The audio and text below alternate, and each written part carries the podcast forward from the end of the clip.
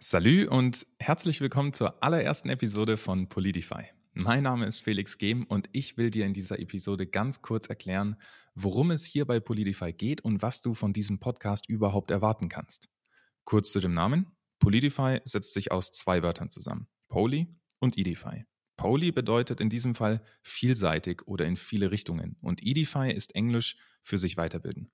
Setzt man diese zwei Wörter zusammen, bekommt man also Polidify, was dann für so viel steht wie sich in viele verschiedene Richtungen weiterbilden.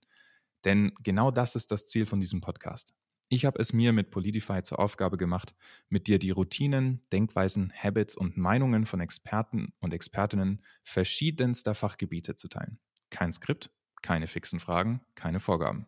Nur du, ich, eine Expertin oder ein Experte und ein Thema.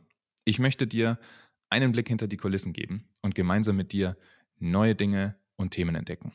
Dabei ist dieser Podcast sehr, sehr simpel. Jeden ersten und 15. des Monats gibt es ein neues Gespräch mit einer Expertin oder einem Experten.